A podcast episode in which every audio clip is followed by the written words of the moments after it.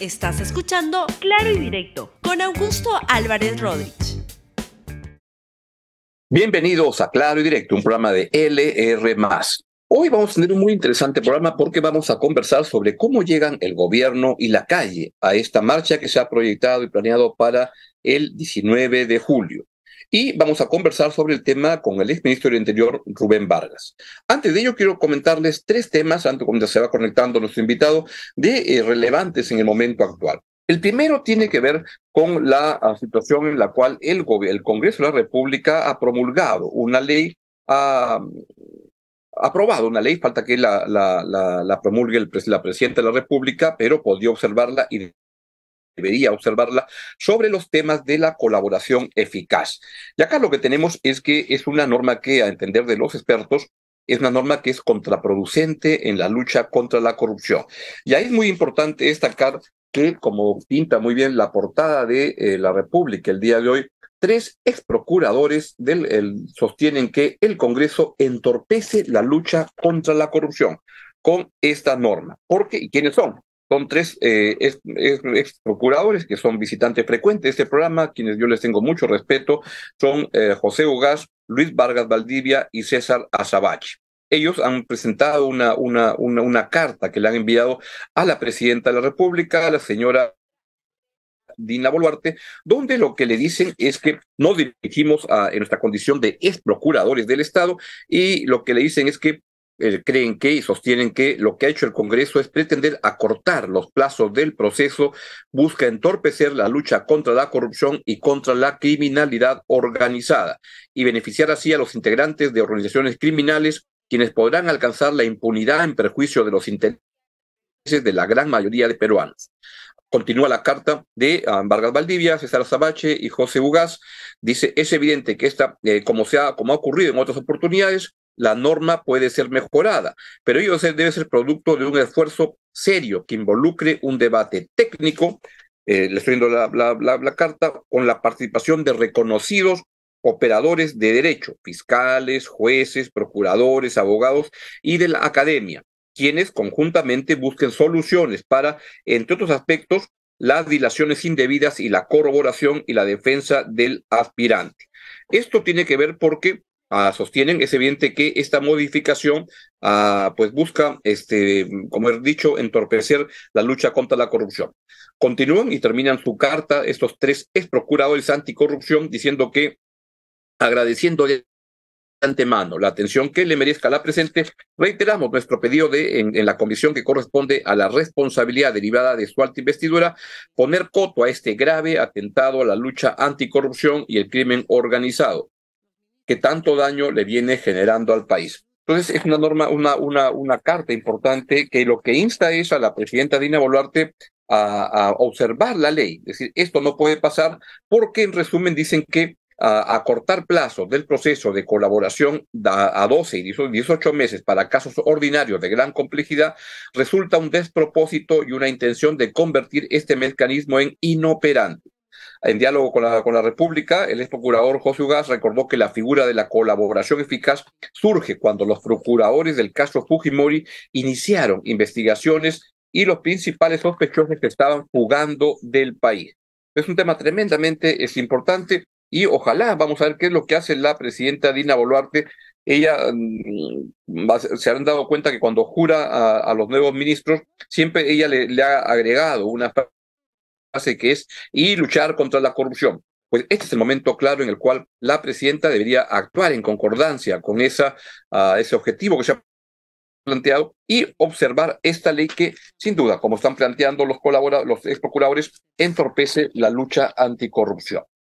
Un segundo tema que, eh, vamos, que les quiero comentar tiene que ver con lo, el caso de la señora, de la ex fiscal de la Nación, Zoraida Ábal. Como saben, el Congreso de la República decidió uh, inhabilitarla, suspenderla, destitu destituirla en realidad. Y esto, como lo hemos comentado acá, lo hizo este, como parte de una, lucha política que hay hoy día entre sectores este, de los dos lados, los antifujimoristas, anticaviares, y ahí se ha dado una lucha donde lo que buscan es hacer un arreglo de cuentas y han tomado en cuenta que la señora Zoraida Ábalos decidió abrir e inmediatamente suspender la investigación a Pedro Castillo por temas de corrupción. En realidad lo que estaba haciendo la señora Ábalos es hacer lo que habían hecho todos los ah, fiscales de la nación hasta entonces. Hay, y esto incomodó mucho al, Congreso, y decidieron inhabilitarla con 71 votos. El precedente es nefasto porque lo que quería esto decir es que, o lo que eso podría eh, decir, es que en el Congreso de la República van a estar interpretando y tomando acción en función de si les gustan los fallos de fiscales, jueces, etc. En ese contexto, se produjo ayer una reunión importante en la Corte Suprema donde se especulaba que podía haber un pronunciamiento de los jueces de la, de la Corte Suprema sobre este caso. Además, es una preocupación que le debe tocar en carne propia, porque así como destituyen a una fiscal de la, de la nación o una fiscal de la nación, que hoy día es eh, fiscal suprema, podrían hacerlo perfectamente con un juez de la Corte Suprema cuyo fallo no le guste a los congresistas o a los congresistas que están muy metidos en estos temas. Entonces, eso es algo que este, estaba ahí en el, en el candelero. ¿Cuál es el asunto? Es que los, uh, los, los, los vocales de la Corte Suprema lo que decidieron es que eh, lo que decidieron es justamente, y, se, especulaba si haber un pronunciamiento o no por parte de la Corte Suprema, y entonces lo que han decidido el día de ayer en una reunión es no emitir un pronunciamiento. Esto ocurre en un contexto, como informa la, la República el día de hoy, justamente ahí estaban poniendo la, la, la presentación de la, de la sección del diario donde se informa del, del, tema, ahí está, pues los este, jueces se reunieron el día de ayer y lo que este, también se ha conocido es que la fiscal de la Nación actual, Patricia Benavides, ha formalizado cargos penales contra la inhabilitada fiscal suprema, Zoraida Ávalo Rivera, por supuesta omisión y reiterado en la investigación, y retardo, perdón, en la investigación al expresidente Pedro Castillo por presuntos actos de corrupción. Eh, de acuerdo con fuentes judiciales que ha obtenido César Romero, editor judicial del diario La República, la denuncia fue presentada al despacho del juez supremo de investigación, el doctor eh, de investigación preparatoria Juan Carlos Checle Soria, antes de que se reúna la sala. Lo que han decidido los jueces es no emitir un pronunciamiento porque el caso puede llegar y va a llegar seguramente a donde ellos y entonces es mejor que no este, se pronuncien para que no haya un adelanto de opinión. Y el tercer tema, que es el que voy a conversar con mi, con mi invitado el día de hoy, es la marcha, la marcha que se está proyectando para el 19 de, de, de julio y saber y tener la, su opinión sobre cómo llegan el gobierno y la calle. Entonces quiero invitar en este momento, ya se lo pueden poner en pantalla, a Rubén Vargas, ex ministro del Interior, abogado, sobre, con quien quisiera conversar sobre varios temas en camino. Rubén, muy buenos días, encantados de tenerte en el programa. Augusto, muy buenos días, gracias por la invitación, como siempre un placer. A ti. El tema central es la marcha, y, pero quería antes preguntarte cuál es tu interpretación sobre esta, esta norma aprobada en el Congreso sobre colaboración eficaz. ¿Cuál es tu posición en el, en el tema? Sin duda, eh, Augusto, lo que pretende el Congreso es impunidad de las organizaciones criminales que están siendo investigadas, en este caso vinculadas a la gran corrupción. Lo que ha hecho el Congreso en los hechos es destruir a la herramienta más eficaz que tiene el fiscal, que tiene la policía, para develar estructuras criminales complejas. Sin la colaboración eficaz, eh, Augusto, no se hubiese podido avanzar en el caso de Lavajato, en el caso de los cuellos blancos. Sin la colaboración eficaz, eh, recordemos que Fujimori ni Montesinos no hubiesen podido ser sentenciados. Recordemos la colaboración eficaz de Matilde Pinchi Pinchi. Sin la colaboración eficaz, probablemente Alejandro Toledo no hubiese podido ser extraditado y no estaría ahora este, encarcelado. Sin la colaboración eficaz, Augusto, probablemente tendríamos todavía en el poder a Pedro Castillo eh, eh, manejando su estructura criminal. Eh, sin la colaboración eficaz, seguramente no estaríamos este, festejando o celebrando golpes importantes de la policía y de la fiscalía en general de estos equipos eh, formados contra la corrupción en el poder. Entonces, la, la, colaboración eficaz, este, Gustavo, en una estrategia contra el crimen organizado eh, es fundamental, es fundamental. Eh, sin la colaboración eficaz, conociendo cómo funcionan el modus operandi de las estructuras criminales, es muy, muy difícil que se pueda avanzar en la investigación. Eh, se genera una... solo, se ha, reducido el plazo, ¿no? Solo es no se ha eliminado la institución, el, instrumento, sino el plazo. El acortar los plazos tiene este, este efecto tan, tan letal como el que, el, que, el que mencionas. Sin duda, por supuesto. El hecho de recortar el plazo y ponerle de ocho meses o en el plazo máximo de seis, eh, en los hechos lo destruye, porque los casos complejos, como pongamos como ejemplo el de Alejandro Toledo, eh, ¿Cuánto ha durado esa colaboración eficaz? ¿Fue ocho meses? Mm. ¿Fue catorce? ¿Fue dieciséis? Fue mucho más.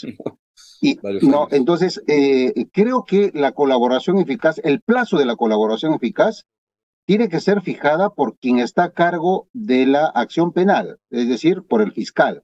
De acuerdo que tenga, ah, que tenga plazos perentorios, pero fijados por la, por la fiscalía y no eh, se ponga, digamos, ese pretexto de los ah, ocho meses que ahora este, señala la ley, que como digo, bajo ese argumento, en realidad lo que se está haciendo es destruir esa figura absolutamente fundamental en la, en la lucha contra el crimen organizado violento y los vinculados a la gran corrupción.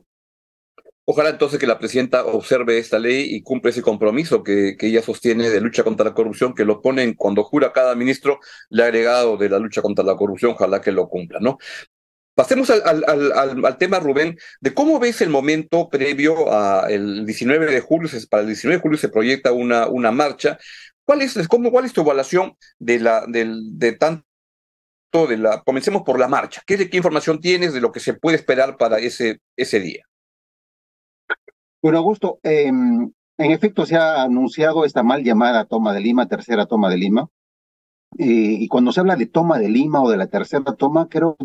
Ahí está, Rubén. Nos estabas contando que estaba que, que, el carácter de esta, este lema de la tercera toma de Lima. Puedes continuar, por favor. Sí, gracias, Augusto. Eh, sí, comentaba de que lo que estamos observando es una intensa, intensa bajada de bases, como se suele decir en las organizaciones sociales, especialmente en las regiones del sur, Cusco, Apurímac, Ayacucho, a este, Arequipa y especialmente Puno y también en algunas regiones del norte.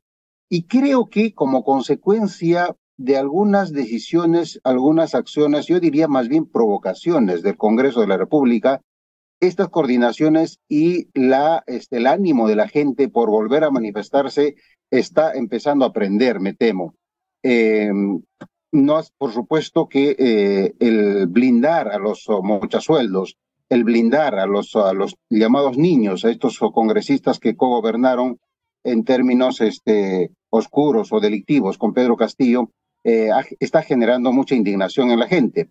Entonces creo que ese tipo de, de situaciones está haciendo de que la gente se sienta otra vez motivada con salir a protestar. Eh, veo un activismo bastante fuerte en las regiones que he mencionado, Augusto. Veo también eh, nuevamente una, este, una efervescencia en, algunos, en algunas organizaciones sociales. Eh, la CGTP, Construcción Civil en Lima, están bastante activos. Entonces, creo que va a haber algún nivel de presencia este, en Lima. No sé si como toma, pero sin duda hay una reactivación importante de las protestas sociales eh, contra el Congreso, contra el gobierno y con la, con la bandera del que se vayan todos y adelanto de elecciones. E, esos son, ¿no? Tú tienes claro cuáles son los objetivos de esta, de esta, en este momento de la marcha, porque si uno revisa los objetivos al comienzo, la marcha de enero, febrero, era una combinación de, de adelanto electoral, que se cierre el Congreso, que se restituya Pedro Castillo, nueva constitución, todo junto. ¿Eso ha cambiado? ¿Se entiende claro cuáles son los objetivos ahora? ¿Siguen siendo los mismos o hay una multiplicidad de objetivos que se mezclan en la marcha? Yo creo que se han ido decantando, Augusto. En efecto, había, digamos, eh, objetivos, la verdad, absurdos, como la reposición de Pedro Castillo a comienzos de año, pero creo que esa bandera, esa, esa, ese pedido ya terminó este, de disolverse, terminó de licuarse, y lo que básicamente estamos viendo, yo diría que son tres, tal vez cuatro temas centrales. Uno, cierre del Congreso, la renuncia de Dina Boluarte, Asamblea Constituyente y, este, las investigaciones por, los, por las muertes producidas en las, en las protestas de diciembre-enero. Eh, pero creo que todo eso se reduce en adelanto de elecciones, ¿no? Eso creo que es finalmente la gran bandera este, que se está levantando. Insisto, hay una población mayoritaria, de acuerdo a las encuestas, que eh, coinciden con esa, con esa, con esa agenda, con esa bandera. Entonces, eh, va a haber alguna manifestación, va a haber alguna se va a hacer notar, en suma, eh, las protestas este, del 19 de julio para adelante, y no creo que solamente en Lima, probablemente en algunas regiones más que en otras. ¿Y cómo debería este, prepararse el, gobierno para, para esta marcha? Tú has sido ministro del Interior, has trabajado mucho tiempo en el, o trabajas muy vinculado a estos temas en el ministerio. ¿Cómo debería el gobierno encarar políticamente y en temas de seguridad eh, eh, la, respuesta a esta marcha?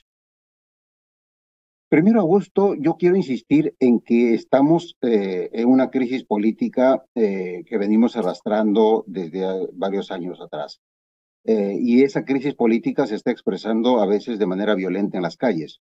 Y como crisis política, eh, creo que es una absoluta irresponsabilidad de los gobiernos de turno de pedir que sea la policía o las fuerzas del orden eh, que se encarguen de resolver esa crisis política a punta de perdigonazos y de gases lacrimógenos. Creo que el gobierno y especialmente su gabinete no han hecho el menor esfuerzo para buscar consensos, para construir canales de diálogo, para acercarse finalmente a las regiones donde se expresan estas protestas de manera más fuerte. Eh, si hubiese sido absolutamente importante, este, Augusto, de que la presidenta eh, se comprometa a respetar los derechos humanos, a investigar las muertes y, por supuesto, a sancionar cuando, eh, este, cuando se lleguen a las investigaciones finales. pero nada de eso pasó y creo que este, la población eh, eh, se está expresando, se va a manifestar precisamente por este conjunto de cosas. Creo que este, eh, lo primero es eso, de que la policía y las fuerzas del orden no pueden resolver por enésima vez una crisis política. Segundo, creo que este, ha pasado suficiente tiempo como para que no se utilice el discurso de que son grupos infiltrados o violentistas los que podrían ocasionar eh, daños a la propiedad pública o privada. Se supone que este, ya los, eh, los, los órganos de inteligencia tienen perfectamente identificados y ubicados a esos violentistas, a esos delincuentes que aprovechan las manifestaciones de la población para causar destrozos y afectar la propiedad pública y privada.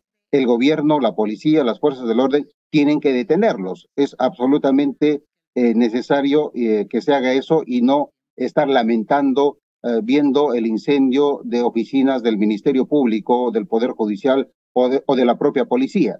Eh, creo que es importante que el gobierno, que las fuerzas del orden se concentren precisamente para identificar y actuar preventivamente frente a estos violentistas que van a aprovecharse, como siempre. ¿Y quiénes son esos grupos violentistas? ¿Quiénes son? Yo tengo la información y, por haber publicado eso me dicen que es terruquear, etcétera, pero que hay pues una, un sector fuerte, la CGTP, Construcción Civil, que están, bueno, los sectores democráticos que están armando la marcha, pero que también hay sectores violentistas y ligados al Movadef, a que quieren meterse, infiltrarse en la, en la, en la marcha, y que hay en muchas zonas o algunas zonas del país una disputa entre ambos sectores muy este, intensa y que algunos solo dicen tú no te metas, pero que ellos quieren estar muy presentes. ¿Tú tienes esa información? Movadef, este, FENATE y grupos muy vinculados al violentismo en el Perú, ¿están queriéndose infiltrar en esta, en esta marcha? Augusto, lo que veo es que, a diferencia de lo que pasó eh, en las protestas de diciembre y de enero, inmediatamente después del golpe de, del golpe de Estado de Castillo, eh, en, esas, en protestas se observó con bastante nitidez la presencia de economías ilegales, del narcotráfico, de los intereses de la coca ilegal, del BRAE, eh, de la minería ilegal, especialmente de este, en, en Ica, en Nazca y en Arequipa. Recordemos esos vehículos 4x4 impecables. La Hilux, que, era una fila enorme de Hilux, ¿no? Exactamente, entonces allí había muestras claras, eh, absolutamente cínicas, de esas economías ilegales que se expresaron y que Pedro Castillo les dio un espacio este, en el gobierno, dándole facilidades precisamente a esa economía. Ese escenario, con esos actores, no creo que se reproduzca en lo que pueda, en lo que podamos tener como manifestaciones públicas en, este, en la segunda quincena de julio. Creo que va a ser una manifestación un poco más, digamos, más coordinada por las propias organizaciones sociales, los frentes de defensa de las regiones, etcétera, y sobre esas manifestaciones, sin ninguna duda, que van a pretender montarse oportunistamente, como siempre lo han hecho, estos sectores radicales, ya sea el senderismo del Movadef o el narcoterrorismo del BRAE, Y otros sectores también probablemente se sumen, como el antaurismo y otros grupos radicalones que siempre hay en algunas partes del país. Pero claro, ellos lo van a hacer a sabiendas que están contaminando estas manifestaciones legítimas, pero por supuesto encuentran estas esta oportunidad para hacerse presente siguiendo esa vieja estrategia de la, de la izquierda radical que es la propaganda por los hechos, ¿no? ¿Y cómo, cómo, el gobierno y la policía deben separar la paja del trigo? ¿Cómo, ¿Cómo encarar estas manifestaciones legítimas de la gente por las razones que la gente quiera, eh, pero de los grupos que lo que quieren es ir a quemar el, Poder Judicial, el Ministerio Público, y diría buscar que provocar para que se produzcan muertes en esta y, tener banderas de, continuar esta, esta, esta lucha por esos caminos? Eh, como te decía, Augusto, digamos, son seis meses que ha pasado desde las últimas manifestaciones y los órganos de inteligencia, eh, la DINI, este, y especialmente los, las direcciones de inteligencia del sector interior, eh, seguramente que han avanzado en la identificación de estos personajes, de estos grupos. Y lo que, como te decía, lo que no puede pasar es que estemos lamentando después del ataque o después del incendio o después de la toma de locales públicos o privados. Eso tiene que actuarse de manera preventiva. Cuando digo preventiva es que a, la identificación, a la ubicación de estos personajes, de estos sectores radicales, se tiene que actuar con absoluta firmeza, sin dejar espacio a que ataquen alevosamente e impunemente a las comisarías o los locales del Ministerio Público. No puede repetirse lo que pasó en enero, febrero, en enero, este, en diciembre, enero, porque, digamos, eh, ya se supone que se ha avanzado en las investigaciones y en la identificación de estos grupos. Eh, por supuesto que va a haber sectores que pretendan, como dije, contaminar estas manifestaciones, eh, viven de eso, eh, se expresan, se manifiestan aprovechando este contexto, esta coyuntura, eh, pero creo que va a ser necesario tener bastante cuidado y no generalizar esta protesta que, como digo, según las encuestas, alcanza a un sector mayoritario de la población. Ojalá que se pueda realizar con, con, orden y que se pueda distinguir a los grupos que quieren malograr la marcha con acciones violentistas. Ojalá que la policía pues esté mejor preparada para encarar el proceso, a diferencia de lo que ocurrió la otra vez. Rubén, ¿algo más que agregar que debamos este, sobre, sobre el tema? Bueno, creo que hubiese sido importante también, digamos, en eso de qué, qué, debió haber hecho el gobierno, es que este, creo que debió haber buscado un gabinete de reconciliación nacional y no seguir mm. con este gabinete de guerra. Sin duda eh, que carga una mochila de muchos muertos y varios de ellos de manera, este, de manera clara respecto a la participación de agentes del Estado. Entonces, lo que necesitamos, Augusto, es, si queremos ir superando esta grave crisis, es acercarnos a esa población que está indignada con toda razón, pero no va a poder eso ocurrir si es que no se toman decisiones importantes. Una de ellas es, creo que un gabinete de reconciliación, mientras debatimos uh, las medidas un poco más a mediano y largo plazo de cómo superar, de cómo salir de esta crisis. Comparto tu punto de vista y no sería una mala idea de repente que el 15 de, de, julio, antes de la marcha, se produzca ese, ese, reajuste ministerial. Creo que sería una buena manera de, de encarar la marcha ah, que esa, viene. Esa sería, la verdad, que una decisión política absolutamente inteligente y eso sí, definitivamente descomprimiría la, este, digamos, estos afanes de violencia que podrían presentarse y sería un gesto absolutamente este, democrático del gobierno eh, que seguramente sería saludado por la, por la, por la población.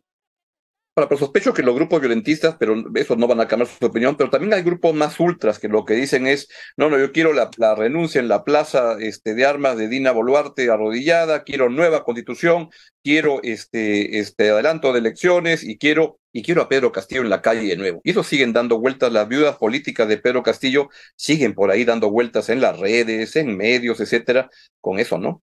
Pero vamos a ver qué pasa. Claro, pero creo que se les dejaría en offside, se les dejaría fuera de juego si hubiesen gestos del gobierno en los términos que estamos hablando. Es decir, Muy cierto. Eh, la, población, lo, la población lo que pide, lo que pide y está absolutamente indignada es cómo es que el ministro de Defensa, Otarola, eh, responsable político de lo que pasó en Ayacucho, ahora es primer ministro y siga, de acuerdo a la, a la percepción de la población, siga siendo el hombre más poderoso. Eh, este, creo que ese mm. tipo de cosas, digamos, Em, justifican ese discurso radical, el discurso de esas viudas que tú en efecto has mencionado que están todavía allí. Y esos nunca van a, digamos, nunca, lo que no, ellos no buscan que se supere esta crisis política o que se llegue a un entendimiento. Lo que quieren es, en efecto, generar una crisis política este, terminal. Eh, pero creo que el grueso de la población lo que pide es básicamente una reivindicación, señal de que la, la presidenta o el gobierno puede retomar el rumbo de una conducción más democrática y de reconciliación. Bien, Rubén, te agradezco mucho tu, tu participación valiosa en este programa. Nos hemos pasado un poquito del tiempo, empezamos un poquito más tarde.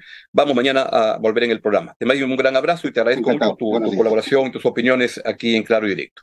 Muy bien, ha sido el ministro del Interior, Rubén Vargas. De esta manera terminamos el programa. Me disculparán que nos hayamos pasado un poquito, empezamos un poquito más tarde y mañana volvemos a nuestro horario regular. Que tengan un buen día. Gracias por escuchar Claro y Directo con Augusto Álvarez Rodríguez. Suscríbete para que disfrutes más contenidos.